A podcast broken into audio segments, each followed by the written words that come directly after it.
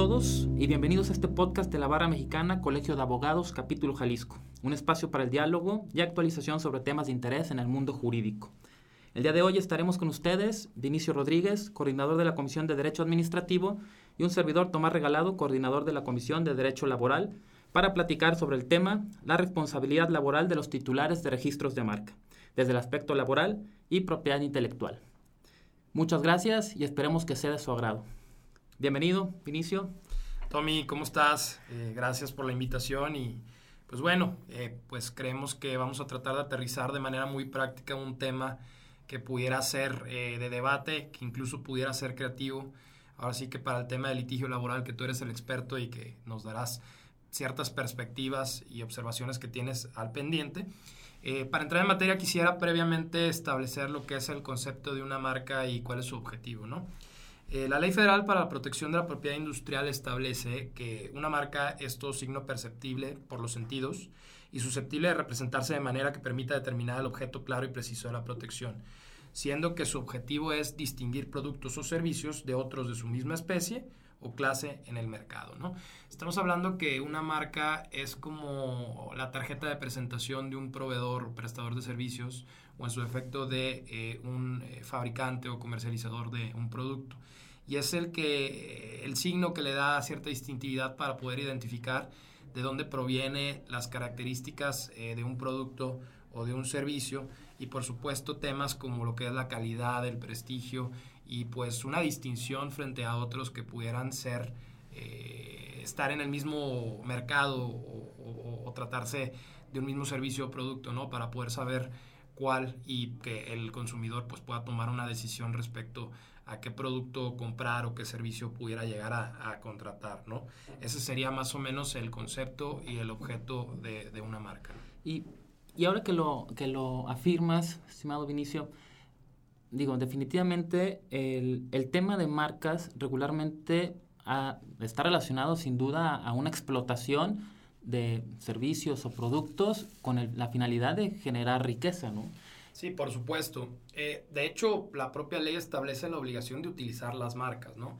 Eh, si bien es cierto que la marca se registra ante el Instituto Mexicano de la Propiedad Industrial y se te otorga a cambio un título que a su vez implica el reconocimiento de un derecho subjetivo eh, para poder explotar la marca y sobre todo para poder evitar que terceros de mala fe o que sin autorización del titular puedan utilizar la marca, pues es el, objetivo de la marca, ¿no? pues utilizarla para poder anunciar un producto, un servicio y pues obtener, por supuesto, una ganancia o una utilidad como consecuencia del uso de la marca. La ley, como decía, establece que la marca la debes de usar, ¿no? Eh, si una marca no la, no la utilizas durante los últimos tres años de manera consecutiva, ininterrumpida para los productos o servicios, puede configurarse la caducidad, ¿no? Que ahora en la nueva ley que establece la figura de la caducidad de forma parcial o definitiva. Porque puede darse el caso que una marca la registres para 10 productos y la utilizas para 9 y para uno no, podría configurarse de oficio o a petición de parte de la caducidad con respecto a ese producto que no está siendo utilizado. Pero definitivamente tiene eh, una consecuencia eh, que provoca vender, ¿no? Y, vender pues provoca a su vez obtener una ganancia lícita. Y claramente para obtener regularmente una, una ganancia necesitamos no solamente recursos económicos, sino también recursos humanos. La mayoría de, de las marcas mexicanas, marcas internacionales, eh, al fin y al cabo, para poder ser transmitidas, poder ser publicitadas, regularmente necesitan de una persona, ¿no? En este caso, y aquí es donde nuestro auditorio se preguntará, ¿en qué momento entra esta transversalidad entre el derecho laboral y propiedad intelectual? Y justamente este es el punto donde creemos que pueden llegar a, a tener convergencia ambos puntos, donde, y Entrando un poco también en materia, desde el aspecto laboral, me gustaría entrar al análisis de la responsabilidad laboral. Y, este, este tema, cuando preparábamos este podcast, Vinicio y yo, veíamos cómo podríamos encontrar dos umbrales de, responsabilidad ¿no? laboral de los, de los titulares de registro de marca.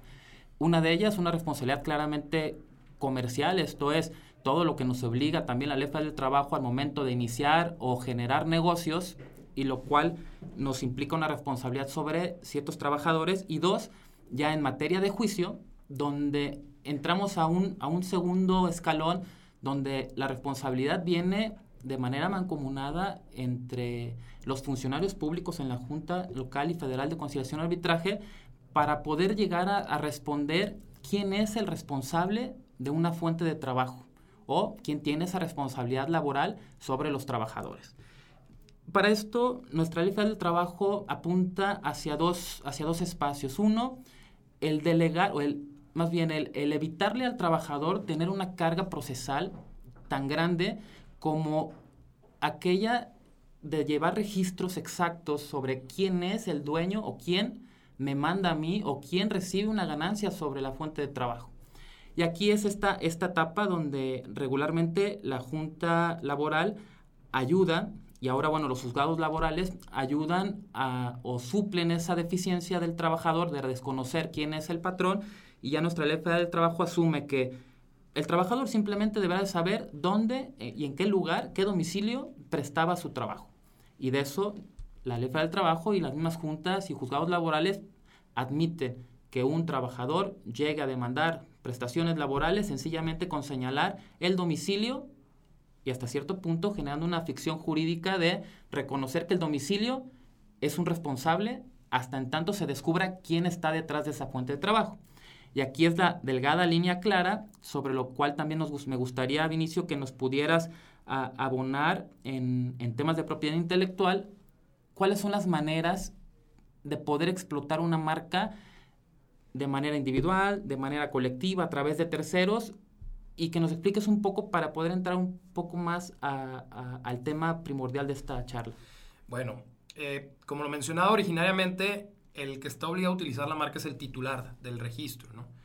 Sin embargo, por diferentes tipos o supuestos de carácter fiscal, administrativo o incluso práctico, no, no desde una perspectiva legal forzosamente, eh, pues puede darse el caso de que un tercero use la marca, ¿no? Eh, por ejemplo, a mí normalmente a mis clientes yo les sugiero que cuando eh, una persona física es la que obtiene el registro de marca, pero tiene una empresa que es la que verdaderamente factura los servicios o los productos, pues que el titular del registro o quien va a ser el solicitante del registro de marca en un inicio sean los socios, pero como personas físicas, para posteriormente que obtengan el registro, celebren un contrato de licencia de uso de marca, ¿no? Se inscriba ante el INPI para efectos publicitarios, que ahora la ley no te obliga a que esté inscrita eh, la licencia de uso como si lo hacía anteriormente. Eh, pero que esté el uso de marca a nombre de la empresa, ¿no? Porque la empresa, como decía, es quien factura. Entonces, pues quien está prestando los servicios o comercializando los productos de forma directa e inmediata es la empresa, ¿no? Entonces, podríamos decir que cuando hay una licencia de uso de marca en favor de una empresa, pues la empresa es la responsable del uso de la marca como tal, ¿no? Y de todas aquellas consecuencias jurídicas que pudiera implicar el uso de la marca como tal. También puede ocurrir algún supuesto en el que una persona tiene el registro de una marca, sin importar si es física o jurídica, pero puede aparecer algún tercero eh, que tenga el interés ¿no? de explotar la marca y pues que es completamente ajeno al titular. ¿no? Podríamos hablar, por ejemplo, de que eh, el registro está a nombre de una persona jurídica y aparece una tercera empresa en la cual ni siquiera coinciden eh, en socios, ¿no? Y pues tiene interés y se, se, paga, por supuesto, una remuneración económica a cambio del uso de, la marca como tal, ¿no? Y, puede que no exista ninguna cuestión de relación de interés entre esas personas, pero bueno, el tercero es el que se compromete a hacer uso y se hace responsable del uso de esa marca. Muy bien, ya has tocado un punto que, eh, que es de gran interés eh, en el aspecto laboral, puesto que si ya la ley del trabajo prevé una suplencia para el trabajador que desconoce quién es el propietario de la fuente de trabajo donde labora y pueda llegar a demandar simplemente señalando el domicilio, ya ya en, en, criterios eh, jurisprudenciales se ha señalado que no obstante que haya una pluralidad de demandados en el cual el trabajador pueda señalar, vengo a, señalar a este domicilio donde prestaba mis, mis, labores, además a las dos personas físicas que me daban instrucciones y órdenes y que me pagaban mi salario, eh, podríamos introducir entonces en este tercer aspecto, el aspecto de propiedad intelectual, donde definitivamente el trabajador desconoce cuál puede ser el vínculo comercial que tenga el propietario o el titular, más bien dicho, de un registro de marca, puesto que tal como lo has mencionado, pudiera existir una triangulación comercial definitivamente para explotar dicho signo distintivo. ¿Y en qué sentido esta parte pudiera, pudiera representar, y ahora, este, salvo tu mejor opinión, Vinicio, es una oportunidad adicional para funcionarios, abogados laborales, representantes de trabajadores y obviamente también asesores empresariales para temas de protección, pero un elemento más sencillo para identificar quién pudiera llegar a ser el propietario de una fuente de trabajo. Porque ahorita, hace unos momentos, mencionabas que hay un, un ambiente virtual público donde alguien, cualquier persona, tú, yo, cualquier trabajador pudiera acceder y revisar a nombre de quién está una marca, ¿correcto? Es correcto. Eh, hay un par de plataformas del Instituto Mexicano de la Propiedad Industrial una que ya lleva muchos años operando que se llama Marcanet y hay otra que se le conoce como Marcia, que es un sistema que, que ha implementado recientemente dicha autoridad federal para hacer un poco más sencilla, simple y rápida la búsqueda eh, fonética, que es como se le conoce, ¿no? Y efectivamente son bases de datos eh, del INPI con respecto a los titulares de los registros de marca, que en términos legales eh, son este, datos públicos, ¿no? tú puedes acceder y saber quién es el titular o quiénes son los titulares de un registro de marca, cuál es el domicilio que ellos señalaron para efectos del uso, porque puedes tú señalar el domicilio de un establecimiento comercial o cuando menos el domicilio para recibir notificaciones para cualquier tipo de situación o alcance que pudiera haber eh, respecto a la marca, ¿no? O algún interés jurídico que pudiera haber por ahí y que sea necesario no forzosamente entablar un procedimiento administrativo y emplazar, pero pero pues para cualquier tema de interés poder contactar eh, a esa persona, ¿no? Claro, y, y aquí definitivamente hay un, un, tema donde tienen participación asesores legales. En el asesor legal de empresa, que, que si bien en este tema de, de licenciamiento, de marcas, eh, de contratos de franquicia, entiendo que al día de hoy se utilizan ciertas cláusulas que eh, tienen visos de tema de defensa laboral para excluir o, dejar a salvo y en paz a alguna de las partes. ¿Qué nos puedes platicar un poco de este tipo de cláusulas en, temas de propiedad intelectual? ¿Qué tan común es? Sí, por supuesto, sí, sí es común. Este, lo mencionaba ahorita hace unos momentos, ¿no? El, el tema de las licencias de uso de marca es el reconocimiento expreso para que un tercero haga uso de la marca, ¿no? Y tú puedes, como en cualquier otro contrato, establecer derechos y obligaciones siempre y cuando encuentren los límites y, límites, perdón, y los alcances establecidos por los ordenamientos jurídicos aplicables. Y si quieres, eh, podemos ir trabajando con, con, un ejemplo, ¿no? Que se me viene ahorita a la mente. Podríamos hablar de una eh, tienda de ropa, ¿no? Que se establezca en Colonia Providencia, Guadalajara, que esté bajo la marca este, X, ¿no? Y resulta que el titular del registro marca X es una persona física de nombre Juan Pérez. Juan Pérez podría constituir una empresa con algún otro socio o con dos o más socios, eh, que la podríamos denominar como tiendas de ropa SASB, pues para explotar la, lo que es la marca. ¿no? En ese contrato se puede establecer que tiendas de ropa SADCB va a ser la única responsable referente a la explotación y uso de la marca y podrá deslindar de cualquier tipo de obligación, en este caso de Juan Pérez. Juan Pérez, sin importar si aparece como socio o no es socio de esa empresa como tal, ¿no? Dentro de ese deslinde de responsabilidades se puede establecer que cualquier situación que tenga que ver con incumplimiento de obligaciones referente a la negociación o la marca como tal, pues va a ser a cuenta y a cargo de tiendas de ropa SADCB. Muy bien. Y esta, este tipo de cláusulas, como bien señalas, es, es realmente común en el, en el, ambiente comercial, mercantil, pero viene siempre, digo, en, el tema laboral, siempre nos hemos sorprendido sobre el equilibrio y desequilibrio de las partes. Entendemos que siempre hay un trabajador, siempre hay una, una empresa, un patrón y las autoridades laborales. Y en ese sentido, eh, siempre ha ido de avanzada en, temas de derechos humanos, en temas de progresividad de derechos humanos eh, en favor de los, de los trabajadores. El tema de que cláusulas comerciales no puedan impactar sobre, sobre el juicio, ¿no? Esto es, que temas comerciales en los cuales dos terceros se comprometen en el índole comercial a dejar a salvo y en paz a una de las partes en caso de una contienda laboral, eh, si bien es cierto este tipo de cláusulas, la Junta o, los presidentes o los jueces ahora laborales eh, estarán obligados a ir más allá, ¿no? Más allá de, la exhibición de un contrato, más allá del, cómo funcionaba el negocio, porque pues bueno, siempre, siempre hemos tenido, así como hay patrones eh, muy bien reglamentados, ha habido patrones que utilizan este tipo de estrategias para diversificar las responsabilidades laborales y hacer un carrusel de responsabilidades de tal manera que el trabajador siempre está detrás y en busca de quien pudiera responder por sus, por sus prestaciones. Y aquí eh, probablemente ya el, el, análisis de, del juzgador y de los presidentes en las aún juntas algunas, en algunos estados todavía que no han entrado eh, de lleno los juzgados laborales, me permitiría tal vez hacer un ejercicio de qué debiera de hacer en cada una de las etapas del juicio los participantes de la contienda.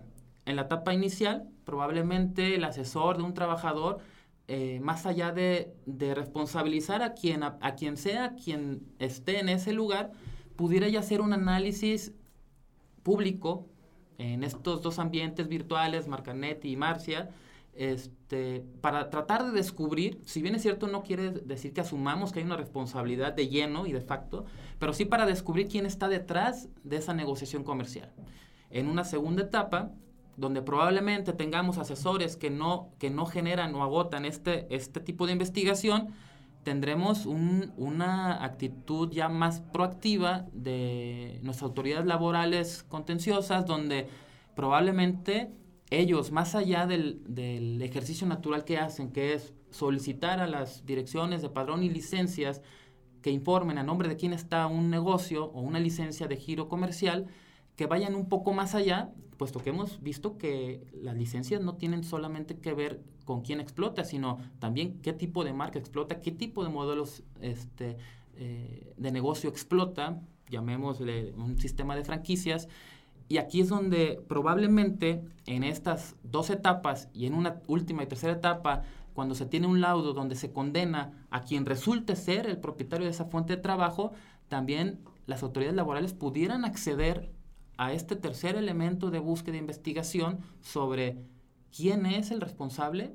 Ojo, también estaremos sujetos a que los defensores de derechos laborales de trabajadores lleguen a citar qué tipo de marca era bajo la cual se explotaba la negociación, puesto que probablemente en el paso del tiempo, donde un juicio laboral pueda durar 18 meses, 20 meses, puede hacer que ese tipo de negocio se modifique, cambien las marcas, cambien las empresas. Entonces sí será también responsabilidad para poder hacer eh, eficiente este tipo de ejercicio, que los trabajadores y sus asesores pues lleguen a citar desde un inicio bajo qué marcas está explotando el negocio. A ver, acabas de tocar la verdad es que varias cuestiones creo yo muy, muy interesantes de poder analizar y, resolver, ¿no? En el caso. Eh, obviamente yo hablo bajo una trinchera de desconocimiento puro de, derecho laboral, que ese es, es tu parte. Pero bueno, nosotros entendemos en una primera instancia que el litigio en materia laboral se caracteriza porque se debe tener un poquito más eh, de cuidado, eh, de exhaustividad, con respecto a las relaciones eh, obrero-patronales, ¿no? Y, normalmente el obrero se encuentra en este tipo de controversias en un estado de indefensión frente, frente a los patrones, ¿no? Por eso la propia ley ha sido un poquito más, eh, ha hecho más accesible, ¿no? La justicia para, para, los, para los obreros, ¿no? A fin de que puedan eh, ser salvaguardados sus, sus derechos más básicos laboralmente hablando, ¿no? Por otro lado, tenemos lo que establece nuestra propia Constitución, ¿no? A través de su artículo 17, que dice que la administración de justicia debe ser completa, ¿no? Por ello es que también los jueces, considero yo, que más que tener un acceso al ejercicio de ciertas facultades, como pudieras ser, ahorita que decías, eh, hacer requerimientos a las direcciones de padrón y licencias, pues también podrían ordenar una búsqueda en una base de datos y que además eh, deviene de una autoridad administrativa federal y que cuya información que está eh, prevista ahí pues es de carácter público, ¿no? Y además de que es certera la, información que está ahí, ¿no?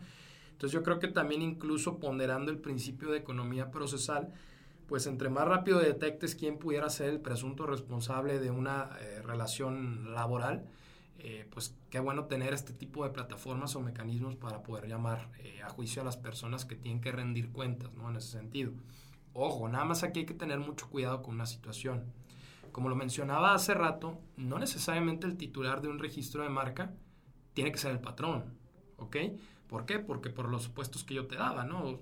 Tercero puede eh, ceder el uso, o bueno, no ceder, sino más bien licenciar el uso de la marca eh, de manera temporal, ¿no? Y él, por supuesto, es muy importante establecer en, las cláusulas del contrato hasta dónde o hasta qué llegan los alcances, las limitantes y las responsabilidades que tiene, ¿no? Porque considero yo que, pues, efectivamente se puede emplazar al titular de una marca y el titular de una marca puede decir, oye, a ver, yo soy Juan Pérez, pero yo no soy el patrón de él. Yo este, otorgué una licencia de uso de marca a nombre de tiendas de ropa SSB y independientemente si Juan Pérez es socio o no es socio de esa persona jurídica, el responsable y el patrón es esa persona, ¿no? Y también en esos contratos, obviamente, si se deslinda responsabilidad, en este caso Juan Pérez, debe establecer que pues tendrá que acudir en este tipo de supuestos y de controversias a la Junta, eh, pues el representante legal de esta empresa, ¿no? Deslindar de, de responsabilidades a Juan Pérez y asumir lo que tenga que asumir en ese sentido, ¿no? Claro, y y llegando a, nuestras conclusiones, creo que has tocado un punto importante. Efectivamente, no debemos de, considerar al 100% que, que el titular de un registro de marca tiene una responsabilidad laboral dentro de los juicios, pero sí probablemente que sean más activos y proactivos sus asesores en temas y, y serán muy analíticos sobre lo que pudiera representar dentro de una contingencia de índole laboral. ¿Por qué? Porque al fin y al cabo tendrán que tomar medidas comerciales entre las partes para al fin y al cabo saber quién tendrá que participar en la parte económica sobre este tipo de soluciones y quién tendrá en su momento que reembolsar en dado caso que la Junta llegara a determinar una responsabilidad laboral sobre el titular del registro de marca. Por eso, no sé si este, antes de, de concluir, señor Vinicio, ¿te gustaría dar algún, alguna conclusión eh, pues es interesante el tema que planteas porque si bien como dices no es un método infalible para poder llamar al que pudiera ser el patrón y también entendiendo que en muchas ocasiones cierto tipo de empleos eh, pues que solo te piden que llegues, ingreses una solicitud de empleo, ni siquiera te entrevistan y te contratan luego luego, pues es difícil imaginarnos que ese empleado va a saber a ciencia cierta quién es el, el patrón, ¿no? Incluso ahorita tú mencionabas el tema de las licencias de operación de giro. Ni siquiera el operador del giro comercial forzosamente va a tener la relación laboral, es decir, el reconocimiento como patrón. Entonces, difícilmente un empleado, en algunos supuestos, de hecho, sabrá eh, con exactitud quién es el patrón, pero lo que sí es cierto es que creo yo que si se puede detectar quién es el titular de un registro de marca por el cual se, eh, se anuncia un establecimiento o negociación eh, comercial, pues el juez podría tener las facultades para poder emplazar a esa persona como presunto responsable de la relación y de los derechos que argumenta violentados el propio trabajador y pues al momento de comparecer él podrá decir lo que a su derecho estime conveniente, de entre lo cual podrá manifestar yo no tengo esta relación laboral, yo celebré una licencia de uso de marca con un tercero y ese tercero es el que opera el negocio comercial, ¿no? Entonces puede ser un conducto interesante, importante y eficiente para el juez para poder eh, verificar quién es el que tiene el responsable, sin que el titular del registro de marca sea el patrón o el responsable de, de la relación laboral. Y pues bueno, eh, cerramos el, el, día de hoy. Gran conclusión, Vinicio. Muchas gracias por, por esta participación tan ilustradora. Prácticamente nos llevamos todos, no solamente nuevas herramientas para nuestras áreas de expertise, nuevos conceptos, eh, poco explorados al día de hoy en un mundo tan lleno de marcas, en un mundo donde las marcas valen más a veces que los activos. Y, por eso dejamos siempre una reflexión para nuestro auditorio, para que ustedes sean los que saquen sus últimas conclusiones y al fin y al cabo tengamos todos un nuevo aprendizaje. Sí, por supuesto, y tú lo dijiste, la marca es el activo más importante de cualquier tipo de negocio. Y creo yo que nuestra labor como abogados y sobre todo cuando defendemos este tipo de situaciones, es que tenemos que ser creativos e inventivos y aportar nuevas herramientas o elementos de prueba con la intencionalidad de que se pueda administrar justicia de manera completa, correcta, exhaustiva y buscando siempre eh, la razón eh, o la verdad jurídica, ¿no? que ese es el objetivo principal. Pues muchas gracias Vinicio. El día de hoy estuvimos eh, generando un análisis transversal de propiedad intelectual con derecho laboral, puntos poco explorados también por nuestros colegas, entonces estamos muy contentos. No olviden seguirnos en las redes oficiales de la Barra, en Facebook, nos pueden encontrar como Barra Mexicana, Colegio de Abogados Capítulo Jalisco, en Twitter como BMA-Jalisco y sin más, nos despedimos hasta un nuevo capítulo. Muchas gracias. Al contrario, hasta luego y saludos a todos.